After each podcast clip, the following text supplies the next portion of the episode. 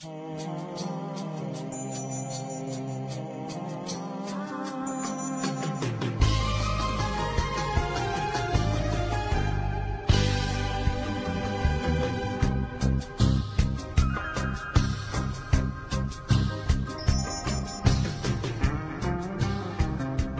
ahora estamos en un momento en que hemos aprendido que las distintas formas de violencia verbal, física, psicológica acrecientan un modelo es un modelo estructural de violencia. Me enteré de lo que era eso hace cinco días, porque mi esposa me dijo, digo, oye, ¿qué es esto de rompe pacto?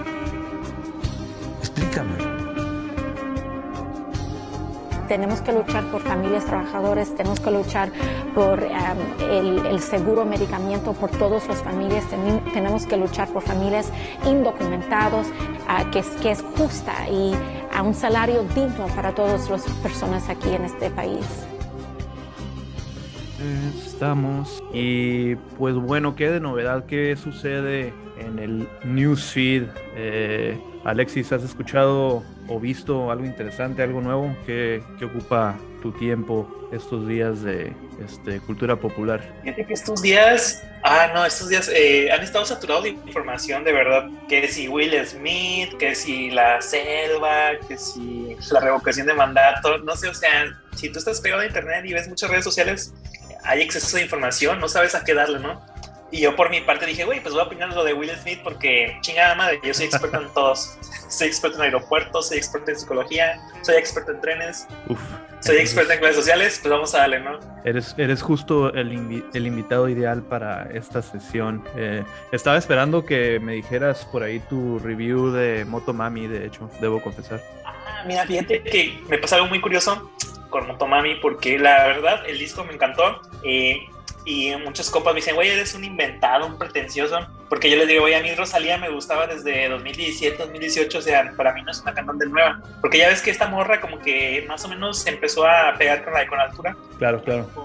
2019. Con el J Bueno, antes de Con Altura, pues sacó el disco del Mal Querer, que a mí me, es uno de mis discos favoritos, está muy chido, muy bien producido, muy buenos videos, buenas letras. Y justo muchos fans de ese disco se sacaron de onda, ¿no? Con todos los nuevos lanzamientos de la Rosalía. De que, güey, ya se vendió el reggaetón, la chingada. Y yo, güey, pues la morra tiene que comer, ¿no? tiene que tragar y pues tiene talento, sí canta bien. Tiene que ir por lo que Ajá, Simón, eso y aparte pues después de un disco tan intenso como el Mal Querer, pues ya se quería divertir, ¿no? Y ya en Motomami queda bien claro que la morra se quería divertir desde la portada, los videos, las canciones. A mí en lo personal me pareció un disco pues divertido, se disfruta, lo escuchas, lo pueden poner en, la, en el antro, en el bar y te vas a entretener. Y ya si quieres algo más serio, pues ya escuchas su disco anterior y ya no hay pedo. O sea, ahí está la, la Rosalía, ofreciéndote su faceta más artística. Ahorita que también es una faceta artística, la verdad, siento que este disco se va a valorar mejor en unos años. Pero sí, nada, soy fan.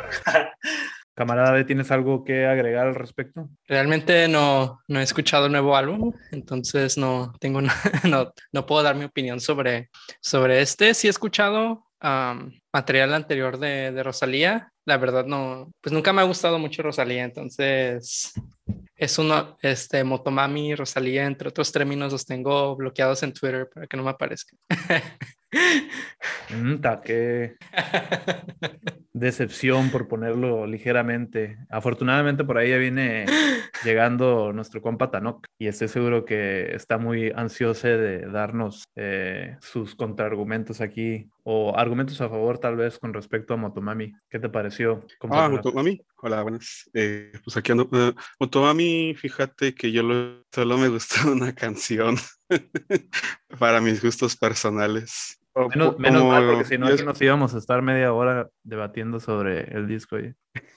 sí, es que bueno, yo escucho varios artistas del, de reggaetón, un poquito de trap y todo, y para mis gustos personales, uh, mientras que puedo entender cómo es que Motomami puede ser un álbum de entrada que pueda asombrar a algunos escuchas, para mi gusto, ¿verdad? Um, no, no es nada sorprendente si es que a veces cae un poco en la mediocridad. y en general siento que es reggaetón blanco.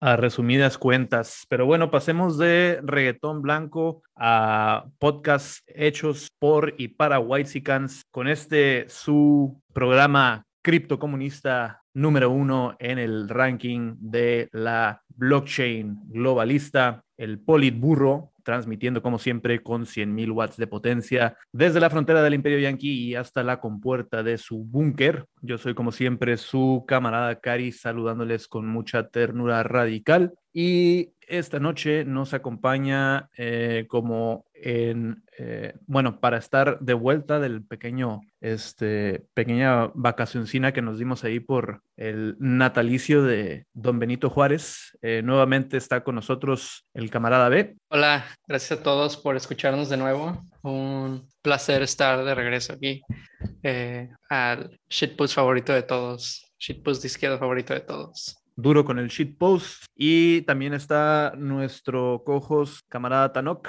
Y también desde la otra frontera.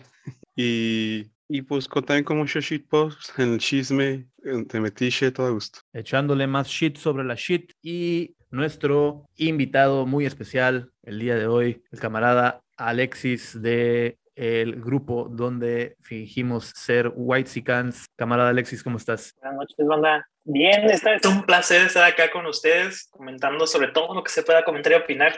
Pues aquí andamos, ¿no? Porque para eso tenemos voz. Me da un gustazo estar aquí y pues saludos a todos, saludos desde acá de Quintana Roo. ¿Cómo estamos todos de un lado a otro, no? Yo desde Quintana Roo, tú hasta el norte. Muy bonita la diversidad.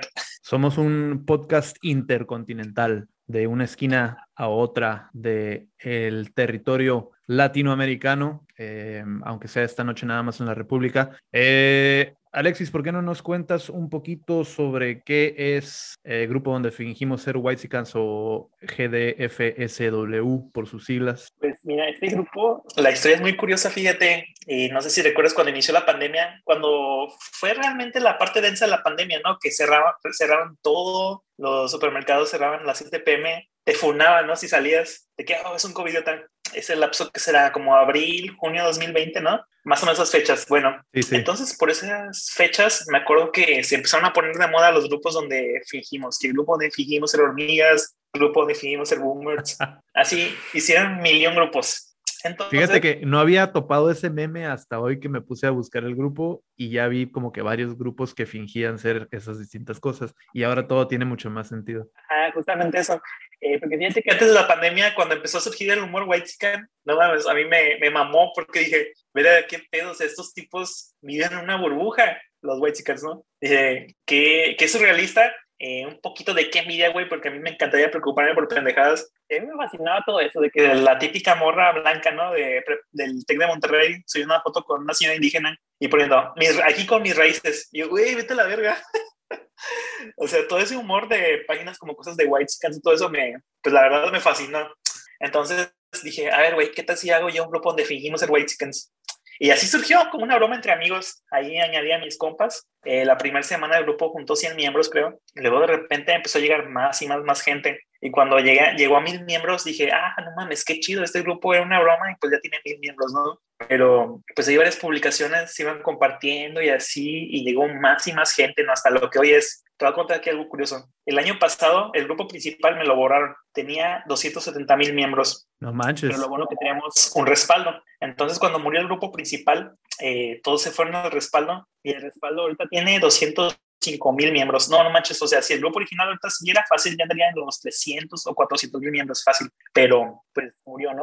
Porque Facebook es bien mamón y no hay pedo, o sea, el grupo sigue vigente, cada día nos llegan muchísimos posts para probar y eso. La cuenta de Instagram está muy activa. O sea, todavía, todavía hay humor para rato.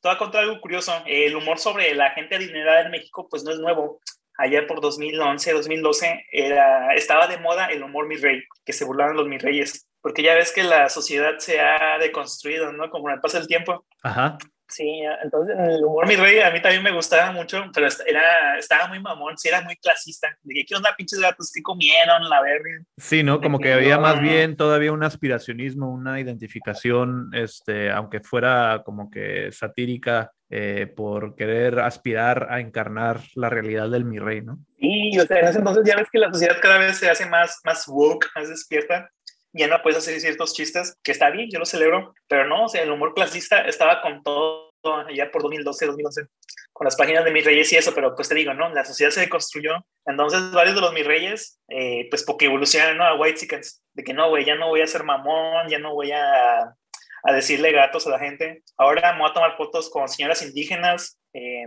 voy a poner mi cámara de México es de shit. Y o sea, técnicamente porque evolucionaron de mis reyes a white chickens. Ahora voy a vibrar alto, ¿no? Ajá, y ellos pensaban que estaban haciendo bien las cosas, pero otra vez se volvieron a hacer la burla.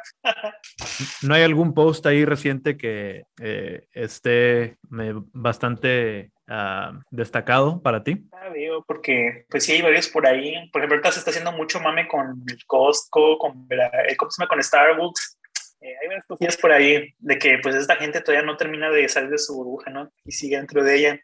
Estaba viendo por ahí un, No, no recuerdo cuál fue, así como que el último post viral de White Chickens. No sabría decirte, necesito unos minutos para recordar, ¿no? No, te digo, estoy viendo, por ejemplo, ahorita en, el grupo eh, una publicación en Facebook. Siguen apareciendo puestos nuevos en satélite, como este que se encuentra en Novelistas 17. Y pues un puestito ahí que dice productos oaxaqueños, queso Oaxaca. Y sigue el, el Facebook, ¿no? A unos pasos de donde clausuraron la oficina de correduría y luego un comentario, ¿qué podemos hacer desesperadamente? Ya parecemos zona popular, ¿no? Pinche raza. También igual vi un post de una señora que reclamó que, que ahí en las lomas hay una iglesia que suena campanadas. Dicen, oigan, esas campanadas están muy nacas, ¿no? ¿En qué, ¿Dónde puedo denunciar? Porque esto no es provincia, no es un pueblo. Y yo, pinche doña mamona. Canceladas las campanas de la iglesia. Sí, o sea, neta, este tema, pues imagínate, el grupo lo abría ya por junio de 2020, el humor White Chicken surgió ya por finales de 2018 y sigue vigente, o sea, estos güeyes creo que nunca, a diferencia de, bueno, los mis reyes todavía andan vigentes, pero ya en bajo perfil. Ahorita el foco está centrado en los white chickens, ¿no? Pero no, estos, esta raza no, no creo que se construya nunca, porque debido a la alta desigualdad que hay en este país, no, estos güeyes, lo que nos quedan de vida, pues van a seguir ahí generando memes, la verdad. Eh, ¿A qué crees que se deba esta falta de, de construcción principalmente. ¿Qué, ¿Qué, le da los suficientes huevos o agallas a la gente para hacer este tipo de, de, publicaciones este, que después pasan a ser este, broma, ¿no? Como hace poquito, el último episodio que tuvimos fue respecto a los este, mis reyes inmobiliarios, ¿no? Que también, según ellos, muy acá vendiendo, según ellos, muy acá, este, haciendo sus, sus ventas en, en, su este, estafa piramidal, este, pero pues fue, fue material para millones y millones de memes, ¿no? Sí, no manches, yo pues la neta les hice un buen de memes, mis páginas crecieron gracias a esos memes que les hice, pero... Muchas gracias al Alfredo Sámano por los followers. Ya, no manches, Alfredo Sámano, ¿cuál fue si, su pecado? ¿Estar prentón o ser Alfredo Sámano? Bueno, no lo sabremos, ¿no? pero no, pues es que esta raza o sea, no, no los culpo, güey. Han vivido una burbuja de privilegios donde nunca han tenido así dificultades cabronas, ¿no? Como los que hemos tenido la gente de, de la clase baja. Yo la neta me considero clase baja, que algún día podría ser clase media, porque la neta que no, acá entre nos, pues dentro de lo que cabe, pues no me va a estar mal mi trabajo y así me puedo dar uno que otro lujito pero claramente no, estoy años luz de los privilegios de los whites. Por ejemplo, yo nunca he ido a Europa. Estos güeyes, cuando los empecé a seguir, dije, ¿qué pedo con estos güeyes? Van al aeropuerto como si fuera, como si fueran al baño cada pinche rato a hacer sus viajecitos, ¿no? No, güey, que hora que Las Vegas, que hora que a Puerto Escondido, que hora que a España. dije, chale, ojalá tuviera tanto ese tiempo libre como ese dinero también. pero o sea, sí es raza que realmente nunca ha batallado, no ha tenido esos problemas económicos que solemos tener el pueblo, pues no, no los han tenido y a veces publican sus tragedias de que, oye, me, me vendieron una michelada muy cara o de que, oye, vine a Las Vegas y me vendieron un burrito a 40 dólares, que para ellos pues, pueden ser tragedias, pero pues uno se caga de risa, ¿no? De que no mames, güey, ya quisiera yo tener esas broncas. no sé, o sea, a favor de ellos. ¿Manda? El burrito más caro que he este, escuchado a la venta en mi vida. Este, espero que lo hayan disfrutado otra publicación que quería este, compartir por aquí, también del grupo GDSW, este, una, una, supongo que es reciente de Belinda, este, supongo que nos está abandonando a el resto de los Whitesicans, está pasando a un mejor plano. Escuchemos lo que dice. Como que de hecho ya me, me voy a instalar aquí a, a, vivir, que estoy súper emocionada porque es una nueva etapa de mi vida. Yo soy española además, yo nací en Madrid y el poder Gran revelación. Belinda es española. No, no lo sabía. regresar a vivir aquí me causa mucha ilusión porque al final uno siempre regresa a casa de alguna manera en Ay, algún momento de su vida y yo me siento ahora como que regreso a casa también y, y estoy disfrutando mucho de, de, de este momento porque pues amo amo España. Y en A- a- ustedes lo escucharon aquí primero, camaradas. Belinda ama España. Eh, lastimosamente abandona el proyecto de la cuarta transformación que tanto estuvo apoyando, ¿no? Sus impresiones, los escucho, camaradas. Pues como que X, bueno, yo sabía desde hace rato que era español. Para mí fue una gran revelación, disculpa. No estaba, no estaba tan enterado. Por eso salió una película de las Cheetah Girls, ¿no? Que es- está en Barcelona, ¿no? Algo así. Ese es un, ese es un deep cut, ¿eh? Ah, Te tuve Sí, que... en, en esa película e- ella es española y tiene un- hace un acento medio raro porque pues yo me acuerdo de cuando salían las novelas de Televisa no tenía un acento, no hablaba con un acento español, hablaba con acento fresón mexicano, ¿no? Pero no con acento español. ¿Con qué derecho se siente Belinda a presumir que es de nacionalidad española cuando Luis Miguel tuvo que ocultarlo? No podía salir del closet para poder hacer su carrera musical. Este, ¿Cuántos año- años tuvo que sufrir escondiendo que, que no era mexicano, no? Yo no sé qué nacionalidad tiene Luis Miguel. Es argentino, ¿no? Pues su mamá es, eh, su papá es el español, ¿no? Eh, no, no me acuerdo dónde nació. Bueno, su papá es español, de entonces sí es español. Eh, pero bueno, ¿cómo la ves, camarada Alexis? ¿cuántas lágrimas hay que, hay que derramar? ¿Cuántas oraciones hay que mandarle a Belinda para que este, ojalá encuentre paz en, en su nuevo hogar? Mi Belinda, no, pues qué, qué hipócrita, porque ella apoyó mucho el proyecto de la 4T, que México iba a estar bien chingón y bla, bla, bla, y se nos va a España, ¿no? Eh, siento yo que pues influyó obviamente la polémica, ¿no? De ella con Cristian Nodal, que neta no entiendo por qué la gente le dio tanta atención a ese chisme, no entiendo por qué, pero bueno, así somos, ¿no? Eh, yo quiero pensar que, que allá en España mejor va a grabar un proyecto como tipo élite algo así, ¿no? Como la Dana Paola, que allá anduvo un rato, grabó esa cosa y pues le fue bien, ¿no? Ojalá Dios quiera, porque ah, yo siento feo, güey, cuando dicen que Belinda, no, güey, es que Belinda su único hit es el sapito. Y yo, ah, pinche raza. Que sí, sí es cierto, no es su único hit. Pero no sé, es toda una diva mexicana. Yo siento que es como nuestra Kim Kardashian mexicana, ¿no? Pero pues obviamente con sus, con sus diferencias, ¿no? Fuertes, fuertes declaraciones. Tal vez está, está como la, la 4T lo está prestando, ¿no? Van a, va a ir a apoyar a Podemos para que ganen en la próxima elección. Este, entonces, ahí se, les están prestando el talento mexicano, ¿no? Para que, para que sirva también en España.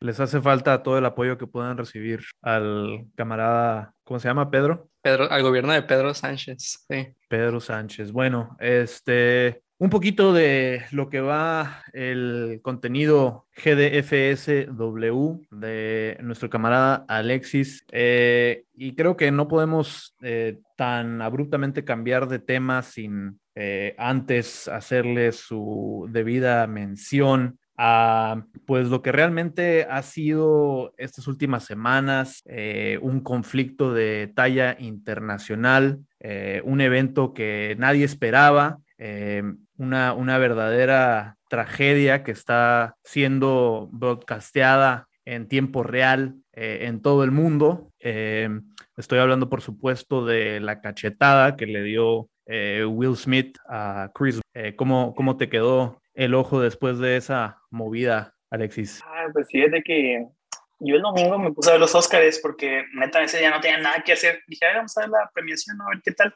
A lo mejor sale ahí algo destacado. Porque esta premiación, fíjate que no, yo empiezo a sospechar que estuvo planeado eso, porque no, no había nada de hype para esta premiación. Por ejemplo, por decirte un ejemplo, cuando fue el año de Roma, eh, mucha gente se puso a ver los Óscares esa noche. Que, ay, a ver qué gana Yalitza, a ver qué gana Alfonso Cuarón. Había un motivo para verla sin necesidad de polémica, ¿no? Este año realmente no había nada interesante. A lo mucho yo quería ver si Encanto ganaba Mejor Película Animada. Y sí, sí ganó, ¿no? Pero, pues no sé, como que los productores dijeron, oye, güey, pues hay que meterle polémica a este rollo, ¿no? Y ya las comediantes con sus chistes edgys, como Amy Schumer, no sé cómo se pronuncia, que dijo a, a, a Mary Jane Kirsten Dunst, porque al chiste tampoco no recuerdo cómo se pronuncia, le dijo, oye, ¿tú qué onda? Eres una rellena asientos, ¿no? Y o sea, la morra estaba nominada a Mejor Actriz, ¿qué pedo? ¿Por qué le dice eso? Eso estuvo muy edgy, muy, muy irrespetuoso. No se habló porque realmente pues la cachetada opacó todo lo demás. en ese momento pues tengo como mis dudas. Yo no estoy de acuerdo, siento que la violencia no se resuelve con violencia.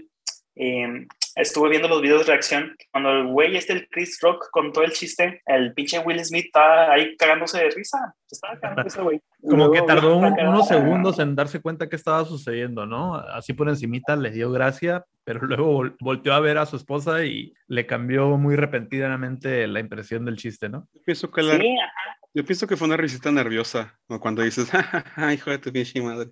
Puede ser. Eh, pues no, no faltaron por ahí los comentarios reaccionarios, ¿no? Este, salieron ahí los conservadores a decir, este, ah, ¿cómo se atreve este eh, Will Smith eh, a comportarse de esa manera? Lo hubieran arrestado. Eso es assault, ¿no? Es este, atacar a una persona, tenían que haber llamado a la policía. Este, a mí me pareció sobre todo bastante gracioso. Como bien dices, opacó cualquier otro asunto de la noche. pero creo que nuestro camarada que está bastante ansioso por compartirnos algunos pensamientos al respecto. Pues ya tanto, como que dije mis cosas un día y ya. Pues que, pues que en general el, el asunto como tal es como que X, ¿no? Si nos vamos desde la perspectiva de Will Smith, tu esposa se está muriendo y un güey se anda burlando de ella en un cuarto lleno de blancos, como hombre, como hombre negro. Lo otro es que varios vatos han hecho cosas parecidas y, le y les aplauden, pero como Will Smith no hay que hacernos a tapar el, sol con un dedo, es un hombre negro, a él lo quieren arrestar, ¿no? Y la otra parte es que se llega, se está rozando mucho el discurso de esas no son las formas, cuando pues el uso legítimo de fuerza no se, no se limita al Estado, pienso yo. Sí, creo que puede haber este uso legítimo de la fuerza, ¿no? Este, sin embargo, me parece que eh, en sí los Óscares a lo mejor no es el lugar más legítimo. Creo que realmente estamos hablando de un conflicto intraburgués, ¿no? Dos, un multimillonario este, ejerciendo violencia sobre otro multimillonario. Mi hot take es que Will Smith no hubiera golpeado a un comediante blanco que hubiera hecho el mismo chiste. Eh, Will Smith racist, pero eh, el hubiera no existe también, ¿no? Entonces, creo que otro factor que es importante considerar es que son realmente dos personas que tienen años de conocerse, eh, una relación por lo que nosotros este, podemos eh, vislumbrar bastante estrecha, una amistad ahí, entonces también como que tiene cierto juego ahí la confianza y la amistad que hay entre Chris Rock y, y Will Smith, ¿no? Creo que se deja ver ahí también, este, sobre todo pues que Will Smith no estaba este, en un momento muy eh, de, mucha, de mucha cordura o de mucha este, capacidad de lidiar con sus situaciones emocionales, ¿no? No sé si hay algo que agregar o no. Pues yo voy a traer el comentario amargoso. Este, la verdad, este, yo ya tenía muteado los Óscares en, en Twitter y en cuanto... nadie, nadie se hubiera enterado de los Óscares si no hubiera sucedido la cachetada. y pasó eso y es como que... Mm, no estuviéramos hablando de... Will Smith, Chris Rock, Slap, Muted Words. Este, la verdad es una, soy el, amargado, es una cortina de humo más, este, para distraer de, de todo lo que está pasando en este momento, ¿no? Em, igual estamos, este, estamos siendo bombardeados por un chingo de información y desinformación en redes y por todos lados. Em, hay temas muy importantes que tal vez deberían de discutirse dependiendo de dónde estés en el mundo. Y bueno, este, pues fue el tema de la semana, ¿no? Este, eh, no sé, creo que no le deberíamos dar la importancia este, que se le ha dado a, a estos artistas. Este, como mencionabas, es un conflicto, es un, es un row entre multimillonarios, eh, personas que, con las que tenemos poco o nada en común. Ellos viven en otro, en otro mundo. Este, a ellos no les preocupa que, hay que estamos eh, en sequía o que estamos a punto de entrar en una crisis económica o que va a haber este, eh, algún desabasto este, este, de alimentos debido a los conflictos que hay en el mundo, pero bueno, este, vamos a prestarle atención a los Óscares, a los artistas, a los famosos de... Y son artistas de Hollywood, ¿no? No, no, este, algo que me molesta mucho los Oscars es que es una celebración de, de, del espectáculo estadounidense y no hay una no hay representación de el resto de, del mundo y, y, es el es el festival más importante no del cine y de del cine y la televisión no pero o sea celebran a puro gringo este al, al 1% del 1% no este that's my take nada más. Me cagan los Oscars. Camarada B with the facts. Este, compa Alexis, ¿algo más que este para agregar antes de que cambiemos de tema? Pues lo único que puedo decir es que hay que ignorar a las celebridades, como dicen mis compañeros, pues esa raza vive en otro mundo, son multimillonarios, no sufren las mismas problemáticas que nosotros. Hay que ignorarlos, la verdad, ignorarlos y y pues sí, al final esta premiación pues es una, pues una celebración a la cultura estadounidense, ¿no? Como dicen ellos, hay muy poco de otras culturas que sí, o sea, en realidad eh, yo por mi parte me baso en las nominaciones y eso para pues ver mis películas, ¿no? A veces de que a ver si esta película fue nominada es porque seguramente tiene algo bueno, ¿no? Y ya, pero hasta ahí no hay que, no hay que buscarle tres pies al gato, la verdad. Creo que bien dicho, nos podemos quedar con esa con ese mantra de ignorar a las celebridades. Eh, es un psyop más de la CIA para tratar de desestabilizar nuestros esfuerzos comunitarios por eh, avanzar hacia el bien común y un mejor mundo. Este solamente le da más fuerza a nuestra enajenación eh, pero bueno, camaraditas, ¿por qué no hacemos una pausa? Eh, tomamos nuestro break mandatorio eh, que nos obliga a tener el sindicato de los memes y en unos cuantos instantes regresamos. ¿Sabes una balacera? Me he visto de cualquier manera. En Nueva York visitando a mi joyero. Solo quiere que yo le doy dinero. Pati, Naki, chicken aquí. Tu gata quiere maki, mi gata en aquí. Quiero una cadena que me arruine toda la cuenta.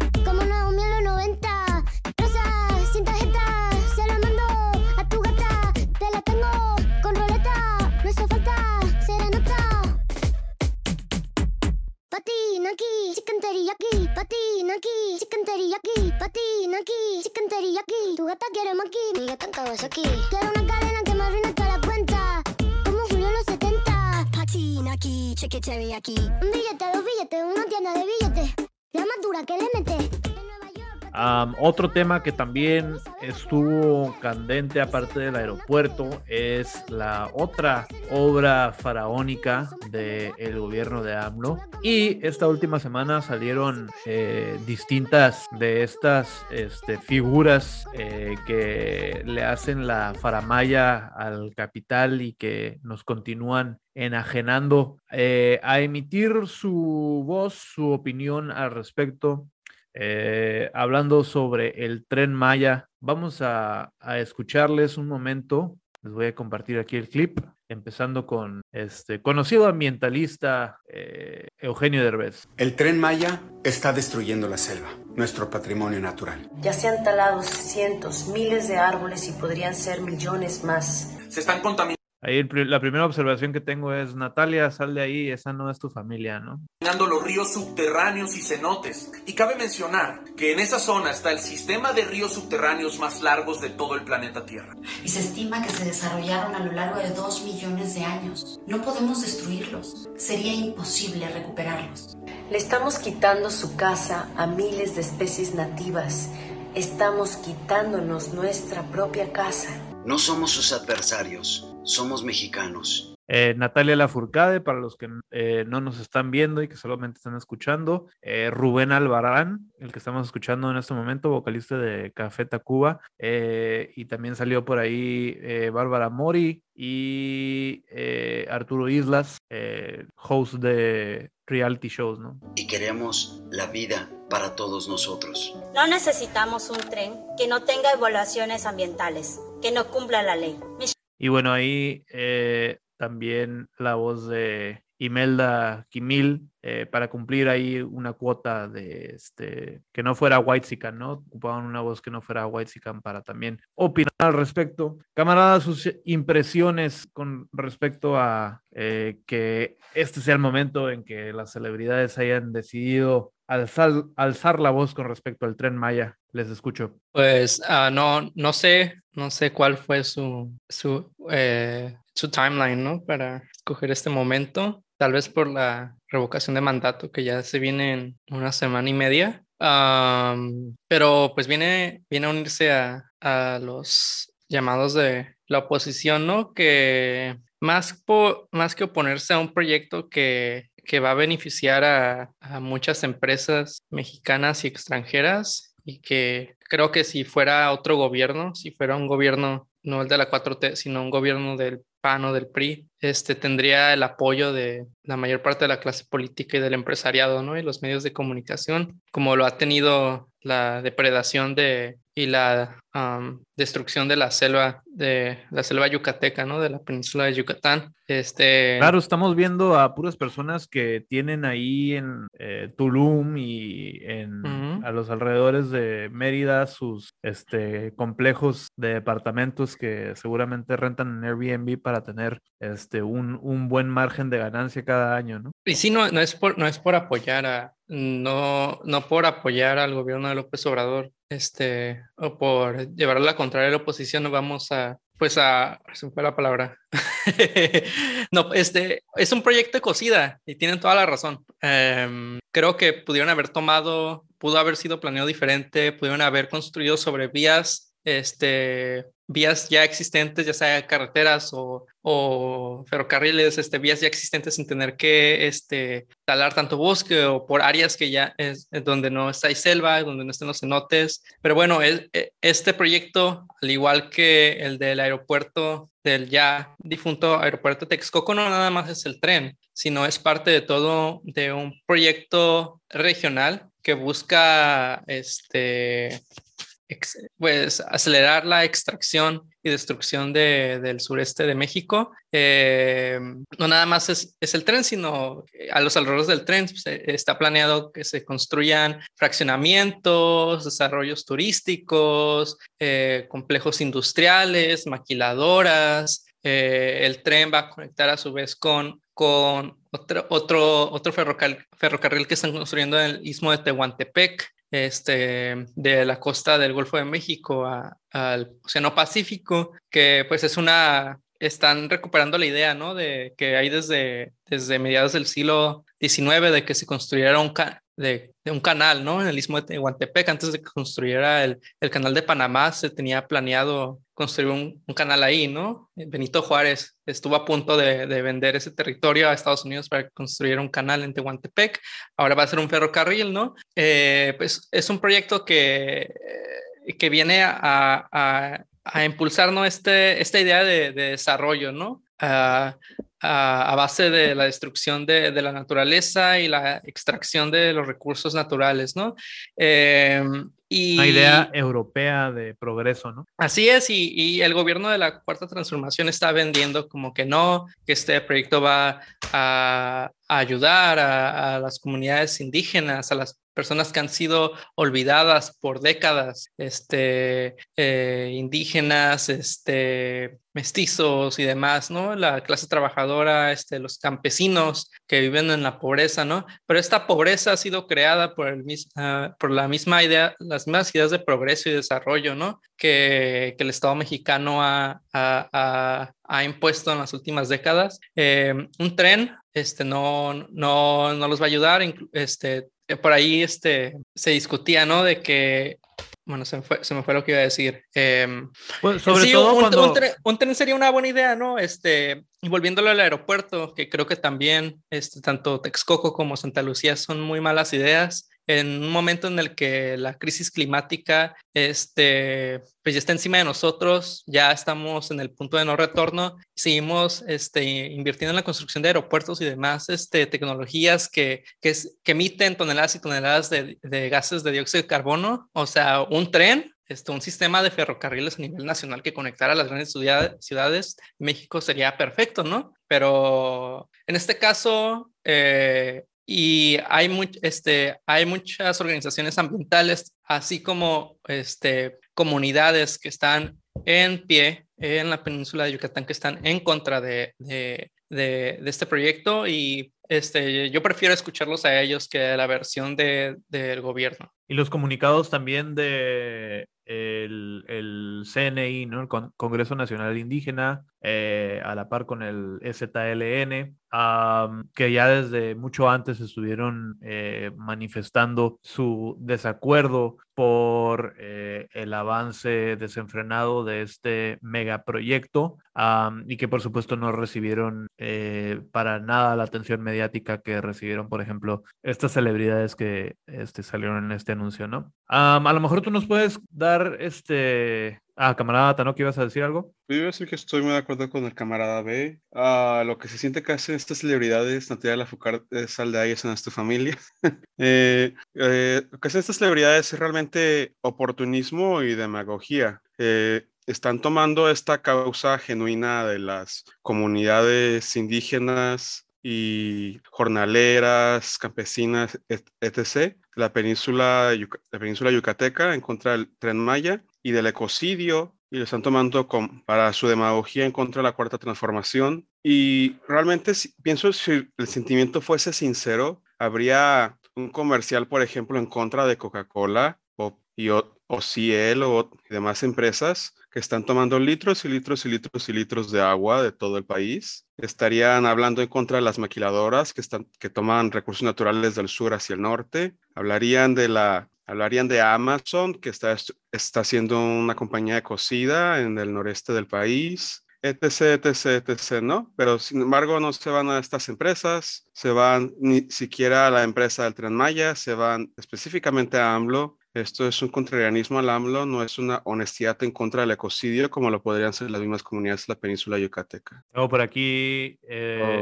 Grupo Milen, sí. Camarada B, Grupo México destruyendo Sonora Chihuahua. Uy, ¿no? Y luego en Chihuahua se quieren privatizar todos los parques públicos para vender la madera a, Estados Unidos. Se están, quieren privatizar en Chihuahua hasta la arena para hacer vidrio y minería. El, desierto de Samalayuca, la Sierra Tarahumara, etc, O sea, en todo el, en el país hay diferentes, hay muchísima biodiversidad, no solo en la península de Yucatán. Y bueno, la península de Yucatán es uno de los lugares este, más biodiversos del mundo por lo mismo que es una, una selva tropical, ¿no? Pero también en el resto de México hay este, ecosistemas que, que son endémicos, especies endémicas que deben de protegerse, pero de, de esto no, no, están hablando los, los, artistas, ¿no? Porque pues no les interesa, no les conviene, mucha hipocresía, ¿no? Por parte de ellos. Iba a leer por aquí el posicionamiento del CNI. Exigimos que se cancele el proyecto mal llamado Tren Maya y que el presupuesto aprobado, que es alrededor de 170 mil millones de pesos se destine mejor a la construcción de hospitales y compra de medicamentos para atender la pandemia COVID. Eh, pues esto ya eh, tiene una fecha de 24 de junio del 2021, que es el último comunicado que enviaron. Eh, el presupuesto destinado a turismo y al mal llamado tren Maya tuvo un incremento del 700%, mientras que el sector salud tuvo un incremento del 9.1 en comparación con el año pasado, ¿no? Este, pues aquí una crítica directa de estos habitantes de la región. Eh, escuchemos otra crítica directa desde Quintana Roo de nuestro camarada Alexis. ¿Qué, ¿Qué impresiones tienes para compartirnos al respecto? Mira, pues sobre todo este tema, neta, veo una gran hipocresía acá entre nos porque, bro, Quintana Roo es una ecocidio en sí, Quintana Roo, bro, la verdad. Esos hoteles, esas colonias, mm, ¿a poco se hicieron así solas? No, bro, se taló un chingo de selva también. No estoy diciendo yo que, que ya, ¿cómo se llama? Como cuando dicen que el PRI robó más. O sea, que si se ya se taló, ahora se tale más, tampoco, pero neta, la región sureste está muy, muy olvidada. Esto es real.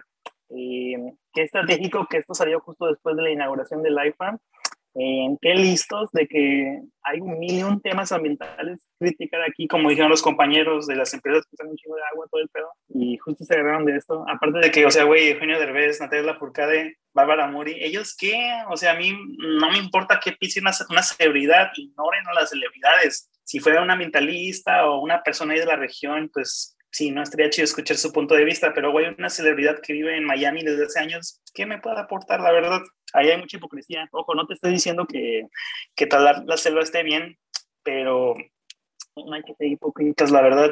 Yo como habitante de acá, no manches, pues el tren me, me encantaría. Por ejemplo, yo ahorita de Cancún o a Tulum me hago una hora. Con ese tren probablemente me haría que será media hora, 20 minutos. Así que si yo tuviera un trabajo por aquellas regiones, pues me beneficiarían. Porque sí, o sea, para la gente es muy bonito hablar de su privilegio, pero cuando no está acá no sabe ni qué onda, la verdad. Y, y, sí, o sea, como te digo, todo Quintana Roo es un ecocidio en sí. O sea, criticar el proyecto se me hace muy hipócrita.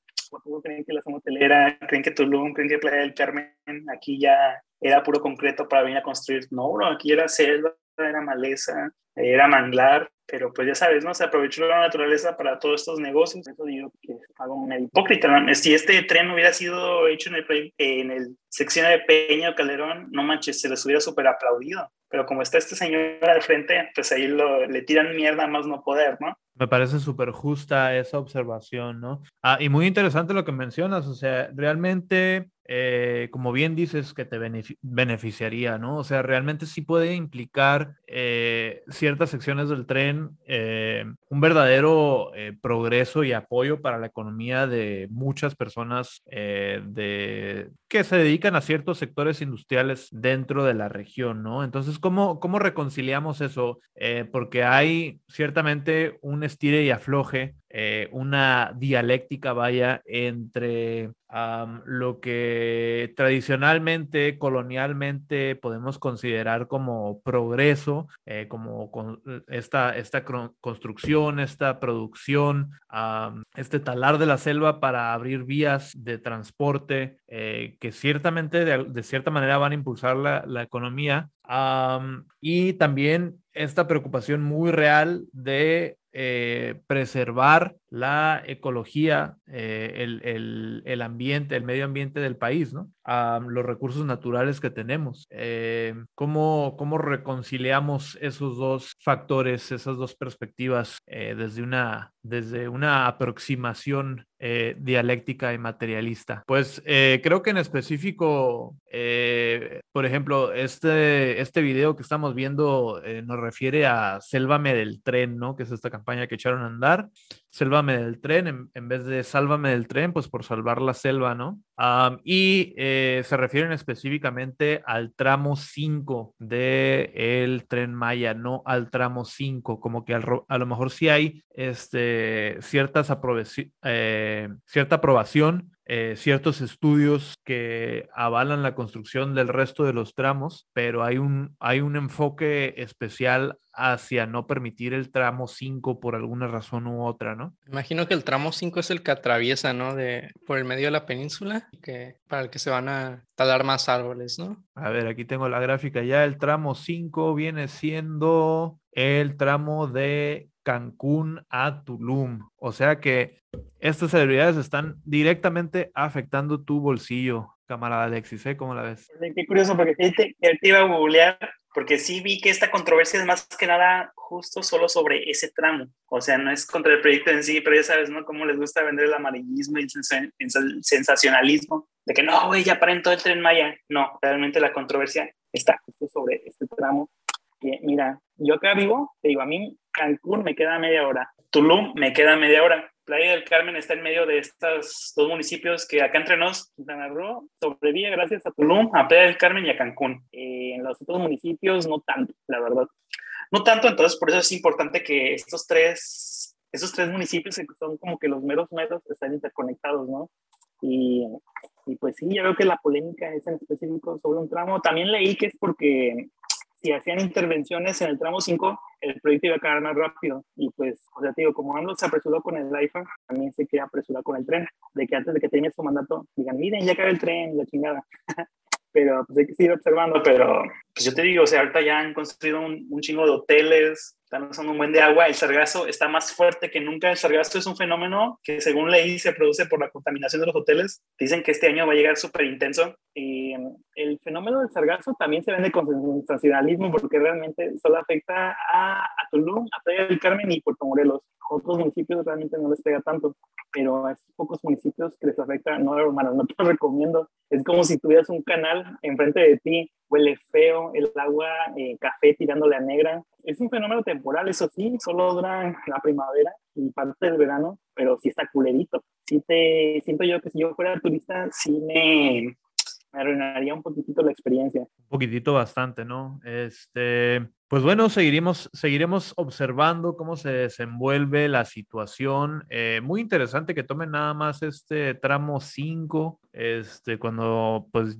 realmente entre Tulum y Cancún, que tú digas que es un área eh, muy repleta de recursos naturales, pues no, o sea, realmente está bastante urbanizado, ¿no? El, tramo entre Tulum y Cancún. Eh, interesante que no se lleve el enfoque a estas otras áreas donde a lo mejor habría mayor naturaleza por, preservar, ¿no? Eh, de parte de la comunidad memazapanera eh, expresamos nuestra solidaridad hacia eh, las comunidades disidentes que conforman el EZLN y el CNI. Camarada B, ¿quieres agregar algo antes de que cambiemos de tema? Sí, todo el apoyo a estas este, comunidades que están en pie, ¿no? Eh, allá en la península yucateca, este, campesinos, jornaleros, comunidades indígenas que están en contra del proyecto. Y bueno, también con los pobladores que han sido afectados por la construcción de Santa Lucía, que también eh, por ahí este, salieron este, a hablar de los efectos nocivos que va a traer la construcción de esta este, terminal aérea por allá. Este progreso eh, que realmente solamente es eh, motivos que, le den a AMLO eh, buena luz para las próximas campañas políticas de Morena, disfrazadas de progreso. Y bueno, camaraditas, ya para cerrar el programa, eh, no quería desaprovechar la oportunidad de tener aquí a nuestro invitado especial para hablar sobre el White Sican Mayor, eh, una de las personas más ricas de todo el mundo y este artículo que, que publica InfoBay el pasado 25 de marzo, Carlos Slim, los cinco consejos del magnate para que los nuevos emprendedores tengan éxito en sus negocios. Una de las tantas manifestaciones eh, que, nos, que vivimos en los medios eh, para reforzar esa idea de que el pobre es pobre porque quiere eh, ¿Qué te imaginas tú con ese, con ese título, camarada Alexis? Vivir la vida, gozar, vivir la vida,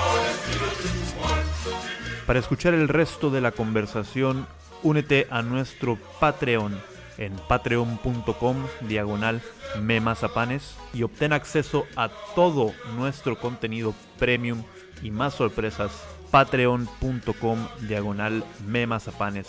Píchanos unos tacos y ayúdanos a seguir creando más contenido desde la izquierda radical y para la izquierda radical.